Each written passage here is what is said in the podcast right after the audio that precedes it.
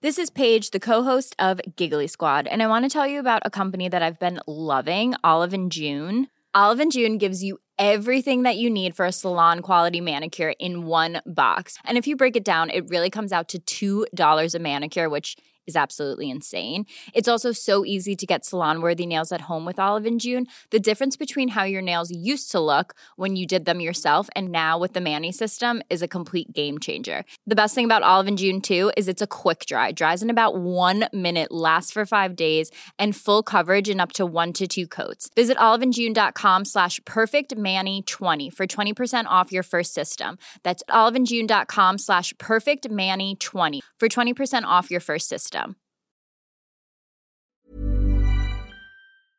El gobierno de PSOE Podemos ha anunciado una reforma del mercado eléctrico con la que pretende abaratar la factura de la luz en un 22%. ¿Lo conseguirá? Veámoslo.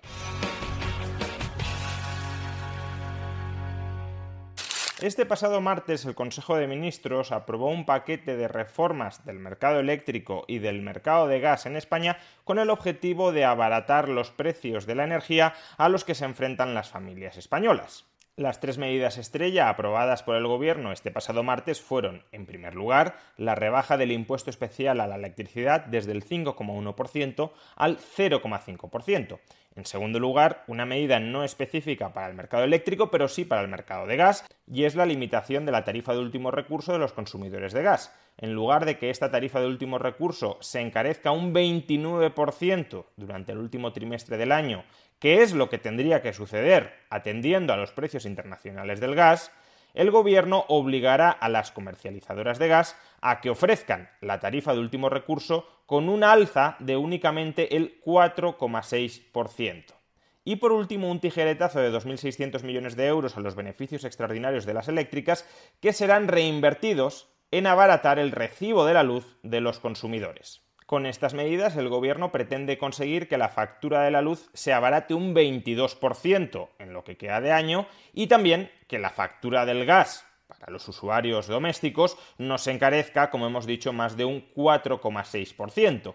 Pero ¿de verdad se lograrán estos objetivos? Bueno, como voy a explicar a continuación, en realidad todo esto no es una forma de abaratar ni la factura eléctrica ni la factura del gas para las familias es más bien una forma de cargarles los sobrecostes actuales, no hoy, pero sí en el futuro.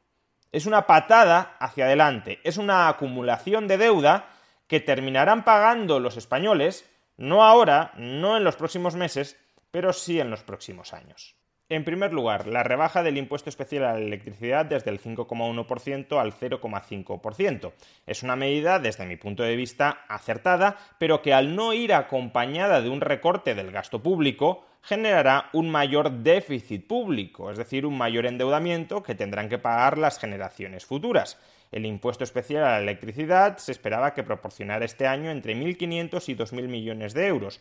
Con su práctica suspensión en lo que queda de año, no se van a recaudar estas cantidades y, por tanto, si no se recorta el gasto público, que es lo que habría que hacer, entonces, más déficit, más deuda, más impuestos futuros para los contribuyentes. En este caso, además, no es previsible que suceda lo mismo que ha ocurrido con la rebaja del IVA. El IVA que pesa sobre la electricidad fue rebajado del 21% al 10%, pero como los precios de la electricidad han seguido subiendo, el gobierno ya está recaudando lo mismo que esperaba recaudar cuando el IVA estaba al 21% y los precios de la electricidad eran mucho más bajos. Por tanto, a través de la rebaja del IVA, el gobierno no ha visto mermar sus ingresos, no hay un aumento del déficit por esa rebaja del IVA. Pero claro, si el impuesto especial a la electricidad lo bajas del 5,1 al 0,5%, eso implica que no se va a recaudar prácticamente nada por mucho que suban los precios de la electricidad por esta rúbrica y por tanto eso es, como digo, más déficit y más deuda pública. No es abaratar el recibo, es diferir el pago del recibo. Vamos ahora con la segunda medida estrella, la limitación del encarecimiento de la tarifa de último recurso del gas para los consumidores domésticos. Atendiendo a los precios internacionales del gas, en este cuarto trimestre del año habría que encarecer esta tarifa en un 29%. Como el gobierno no quiere que los consumidores de gas experimenten, sufran una subida tan fuerte de la factura eléctrica, va a topar, va a limitar la subida al 4,6%. Pero claro, si las comercializadoras han de pagar el gas mucho más caro de lo que son capaces de venderlo, las comercializadoras perderán dinero. ¿O no es eso lo que sucederá? Pues evidentemente no sucederá eso. El gobierno ya ha aclarado que aunque se limite temporalmente ahora la subida del precio del gas para los consumidores de gas, la diferencia entre lo que debería haber subido la tarifa de último recurso del gas y lo que finalmente subirá, recordemos, debería haber subido un 29%, subirá un 4,6%, esa diferencia de alrededor del 25%, no es que se dejará de pagar para siempre, sino que los consumidores del gas empezarán a pagarla a partir del año que viene. ¿Por qué a partir del año que viene? Porque el gobierno espera, confía en que a partir del año que viene los precios internacionales del gas hayan bajado. Entonces, la operación que está haciendo es simplemente pagad menos ahora cuando los precios son muy altos y pagad más en el futuro cuando los precios sean más bajos. Lo que hace no es eliminar el coste, no es rebajar permanentemente el coste de la factura del gas para los consumidores del gas, es distribuir ese coste a lo largo del tiempo, es decir, de nuevo aplazar el pago. En este caso se trata, por tanto, de crear un déficit de tarifa no en la factura eléctrica, sino en la factura del gas. Y los déficits de tarifa son una política horrorosa. Lo fueron con Aznar y con Zapatero y desde luego lo siguen siendo con Sánchez. ¿Por qué razón? En primer lugar, porque los consumidores no reaccionan al encarecimiento del precio del gas siguen consumiendo gas como si el gas fuera mucho más barato de lo que en realidad es. Y por tanto, si no restringen la demanda, sobreconsumimos gas al coste real que tiene el gas.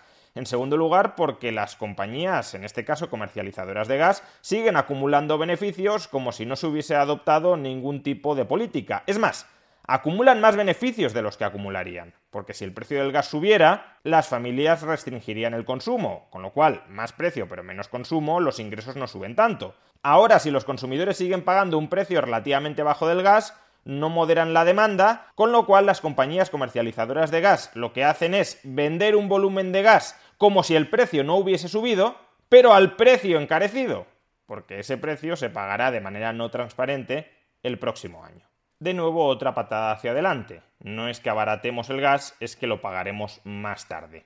Y en tercer y último lugar, quizá la medida que ha recibido mayor atención mediática, la más polémica, que es la de recortarles a las eléctricas 2.600 millones en beneficios extraordinarios para destinarlos a abaratar el recibo de la luz. ¿Cómo se articula todo esto? Pues básicamente se obliga a las centrales nucleares, hidroeléctricas y también a muchas centrales eólicas y fotovoltaicas a que devuelvan todo lo que cobren por megavatio hora que supere aproximadamente los 50 euros.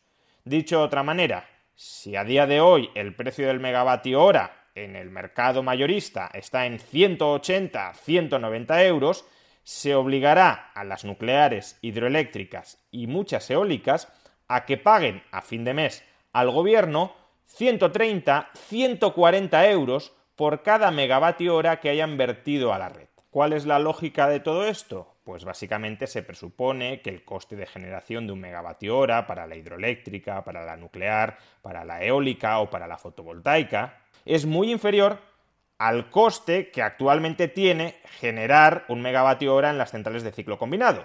Con lo cual el gobierno quiere eliminar los llamados beneficios caídos del cielo como las hidroeléctricas, nucleares o eólicas, cobran el megavatio hora al precio que marca el gas, pero su coste de generación es mucho más bajo, quiere que todos esos beneficios extraordinarios les sean extraídos y reinvertidos en abaratar la factura de la luz. ¿Cuál es el problema de esta medida? Más allá de que se cambie la regulación de un día para otro y por tanto que se genere incertidumbre regulatoria de cara a las inversiones futuras, pues el problema es que la mayoría de centrales hidroeléctricas, nucleares y también eólicas y fotovoltaicas han vendido ya a plazo la generación eléctrica de este año y del año que viene a unos precios cerrados en torno a 40, 50 o 60 megavatios hora. El precio que vemos cada día en las noticias, el precio del mercado mayorista, ese que se ha disparado a 180, 190 euros el megavatio hora, es el precio para comprar electricidad spot, al contado, en este momento. pero muchas comercializadoras no acuden al mercado mayorista a comprar la electricidad, sino que lo que hacen es suscribir acuerdos de suministro a largo plazo con las centrales eléctricas. Las centrales eléctricas les dicen te voy a suministrar tantos megavatios hora durante este año o durante el año que viene a un precio fijo de 40, 50 o 60 euros por megavatio hora. Dicho de otra manera, el gobierno presupone que todas estas centrales están vendiendo todos sus megavatios hora al precio que marca el mercado mayorista, 170, 180, 190 euros por megavatio hora, y les obligará a devolver la diferencia entre el precio del mercado mayorista, 170, 180, 190, y unos 45-50 euros que marca el gobierno como precio máximo que deberían poder recibir. Es decir, que por cada megavatio hora que suministren, estas centrales tendrán que devolver 130, 140, 150 euros. Pero si están ingresando a través de estos contratos de suministro a largo plazo con precio pactado hace meses si están ingresando por megavatio hora 40, 50, 60 euros y han de devolver 120, 130, 140 o 150, eso significa que muchas centrales hidroeléctricas, nucleares o sobre todo eólicas y fotovoltaicas estarán vendiendo en términos reales a pérdida. Por ejemplo, las grandes eléctricas que son concesionarias de las centrales hidroeléctricas o nucleares han recordado estos días que ya han vendido el 100% de la electricidad que estas centrales van a generar durante este año 2021 y más del 75% de la electricidad que van a generar en el año 2022 y que lo han hecho a precios cerrados y pactados hace meses, no a los precios actuales. Por tanto, serán precios sustancialmente inferiores a los que marca hoy el mercado mayorista. Aunque hayan pactado un precio tan alto como 100 euros el megavatio hora,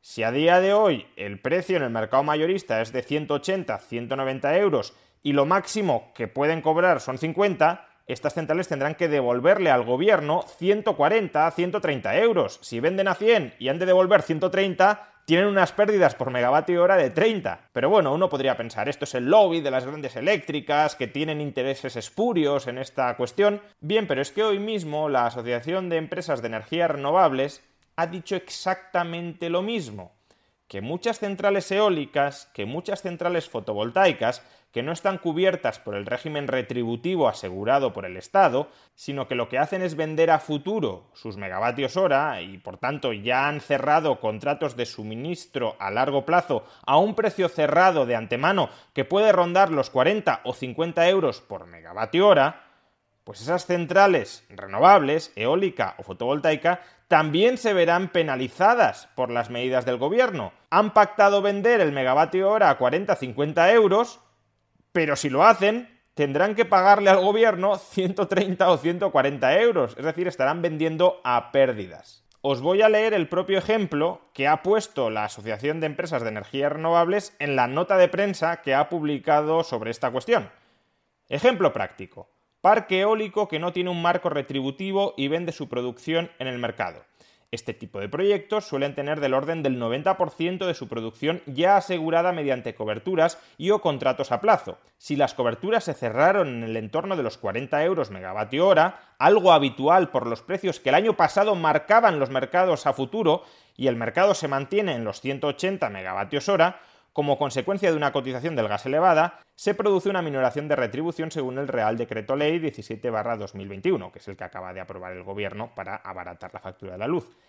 Y la instalación estará obligada a devolver más de 100 euros por megavatio hora, lo que le produce unas ventas negativas. Y claro, si una empresa solo puede vender a pérdida, pues esa empresa prefiere no vender que eso es justamente lo que están diciendo prácticamente todas las centrales eléctricas implicadas.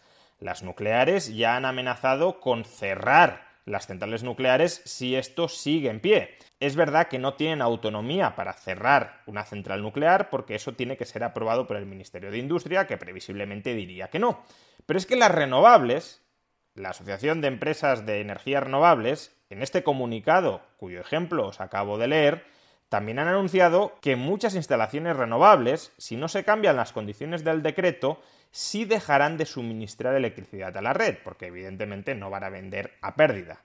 Os leo de hecho lo que dice la nota de prensa de la Asociación de Empresas de Energía Renovable.